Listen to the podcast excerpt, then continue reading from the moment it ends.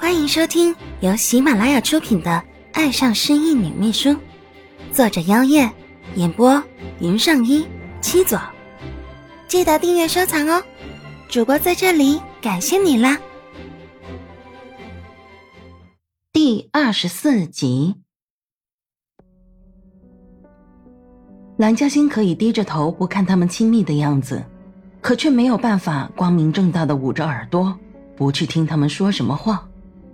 所以，平生第一次，他气恼自己为什么不是个聋子，非但不是，还拼命拉长耳朵，想听听孟思凡会怎么回答蒋柔，心里面还拼命的喊着：“拒绝他，拒绝他，拒绝他。”可是孟思凡的答案依然是：“你决定就好。”他语气淡漠，可始终是没有拒绝的。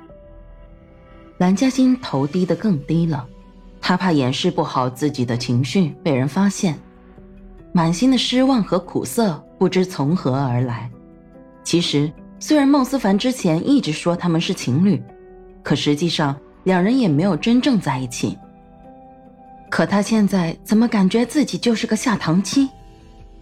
他整个脑袋乱哄哄的，也不知道他们还说了些什么。等他回过神来。是孟思凡起身拉动椅子的声音，然后他听到他们的脚步声，接着是开门再关门的声音，最后是安静的快连自己的呼吸都听不见的办公室。他们两人像是他蓝嘉欣从头到尾都不在这间办公室里一样，让蓝嘉欣差点也有一种感觉，他只是灵魂不小心待在了这里。可身体却并不存在，心里难受的让他好想哭，却仍旧不敢哭。门再次开了，进来的是安娜。她看见蓝嘉欣失魂落魄的坐着，连他来了都没有反应。怎么样，还好吗？他走过来碰了一下蓝嘉欣的肩膀。蓝嘉欣轻抖了一下。抬头一看见是安娜，忙努力扯开笑容，让自己看起来像是没什么事。很好啊，我挺好的，没事啊。一连几个很好没事，听起来不知道是要安慰别人，还是自我催眠。安娜看他显得苍白的脸色和故作镇定的神情，也不去点破。一起去吃午饭吧，忙了一上午，也该饿了吧。他是看总裁和那个蒋小姐一起出去，便想来看看南嘉欣。一见南嘉欣这失魂落魄的样子，要是留他一个人在这儿，估计午饭都不会吃，更会乱想。不了，我不什么不，我都要请你吃饭了，你是不赏脸吗？安娜展开了她的强势，一把拉起了蓝嘉欣。不是的，安娜姐，只是我。既然不是，就少给我废话，现在跟我走。接着不由分说的就拉着蓝嘉欣往门口走去。蓝嘉欣无奈的叹了口气，也就随他去了。看来他是没时间伤春悲秋了。一整个下午，孟思凡都没有回来过。即使蓝嘉欣不停的叫自己不要多想。不许乱想，可他的脑海里仍是不由自主的运转了好几个版本的剧情，每个剧情的最后都让他很难受。憋闷了一个下午，好不容易熬到下班，却在公司门口看见了林然。蓝嘉欣哀嚎的同时，也稍微责怪了一下自己，未免把林然这个家伙忘得太彻底了吧，连他会来堵自己的话。都给忘了，现在想要避开都来不及。这会儿林然已经看见了他，并且大步朝他走来。下班了？林然笑着问，伸手想要接过蓝嘉欣的包包。蓝嘉欣身子一侧，避开了林然。她不喜欢这样，搞得她好像真的是她男朋友一样。其实两人现在连朋友都不知道算不算，实在没必要那么亲昵。林然手抓了个空，面上僵硬了一下，不过很快就缓和过来，依然笑嘻嘻的。走吧，我们去吃晚餐。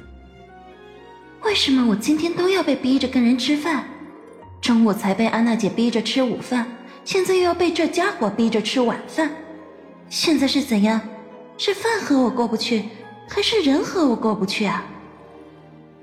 对不起，我晚上有事，要急着回去。我人都来了，不是吗？你家里是有什么事情，让你非得现在赶回去不可？林然可不是那么容易就会放人的。蓝嘉欣不想跟他争论，他感觉很累很累，他需要的是休息。是我家里的私事，不方便透露。你想请我吃饭，改天可以吗？行行好，就放过他这一次吧。林然看他疲惫不堪，好像快要倒下一般，差一点就心软刷好了。可一想到那个计划，他还是选择狠下心。怎么？你不给我面子？天哪，怎么又是这一句话？蓝嘉欣在心里哀嚎着。难道现在要逼人家跟自己吃饭，就没有别的套路可以用了吗？蓝嘉欣决定放弃治疗。是啊，没错，我就是不给你面子，行了吗？先这样，我回去了，不用送，拜拜。他说着，连林然送他回家的机会也一并拒绝。林然第一次变了脸色，阴沉着一张脸。见蓝嘉欣就要走了，下意识的想抓住他的胳膊拦下他，只是这一次有一双手在他碰到蓝嘉欣前先抓住了他的手腕。这位先生，既然这位小姐没时间跟你去吃饭，你又何必勉强呢？手的主人沉声说道。不止林然愣住。走在前面的蓝嘉欣听到这声音，立马回过头来，在见到来人之后，欣喜之情溢于言表，还小碎步的跑回去抱住对方。哲哥，怎么是你？这人不是别人，正是陈哲。只见他松开抓着林然的手，也抱住了蓝嘉欣，还拍了拍他的背。怎么，大哥就不能来看你了？蓝嘉欣有些撒娇的埋在他胸前摇头，而后才离开他的怀抱。不是的，很久没看到大哥了，我很想你的。倒是你，这么久都不跟我联系，太坏了吧？想他刚醒来那会儿什么都记不起，而孟思凡也因为他的失忆不知道如何面对他。是陈哲很有耐心的在他身边，让他一点一点的接受这一切。一点一点的从巨大的恐惧中挣扎出来。陈哲对他伸出手，却不逼他马上握住他，而是等着他。对于陈哲这个大哥，他是满心的感激。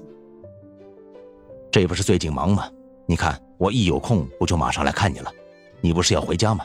走吧，我送你回去。陈哲摸摸蓝嘉欣的脑袋，宠溺之情满满的。嗯。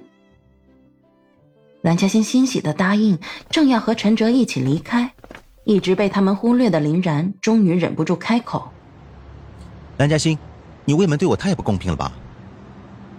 林然，陈哲是我大哥，他送我回去是理所当然，对你怎么不公平了？我之前几次要送你回去，你都是一副很不情愿的样子，这个人送你，你就那么高兴？林然不知道，他现在表现的就像一个杜夫。好像蓝嘉欣给他戴了绿帽似的。蓝嘉欣第一次觉得，这个一向表现的很沉稳，让人感觉不出实际年龄的男人，真的只是一个二十岁的男孩，有着小孩子的任性和压不到糖时耍的脾气。我都说他是我大哥了，他不一样的。蓝嘉欣耐着性子再解释一遍，毕竟对方是小孩嘛。那我呢？直到这会儿，你都不同意我送你回家，我在你心里面是不是连最起码的朋友都不是呢？林然说的很生气，可怒气中却带着丝委屈和伤感，让南嘉欣显得不知所措起来。他张口想要辩解，却不知道说什么，因为林然基本上说中了。他也不知道为什么，就是没办法把林然当做朋友，最多只能是没有交恶的、认识的。颇为相熟的人而已。你怎么不说话了？林然不甘蓝嘉欣就这样沉默不答。星星只是戒备心比较重，真的很抱歉。星星曾被伤害过，受过很重的伤，他在医院昏迷了好长一段时间才苏醒过来，所以真的不能怪他拒人于千里之外。您说对吧？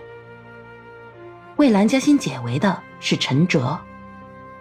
他没有说蓝嘉欣失忆之后对任何人都有着不敢接近的心。只是避重就轻的提一下他受过重伤的事，这样既不会泄露太多，也可以很好的回答林然的问题。而陈哲的话确实让林然诧异，惊呼出声：“你重伤昏迷过？”听众朋友们，本集播讲完毕，感谢您的收听。订阅收藏不迷路哦。喜欢的话，记得点击右下角的小心心呢。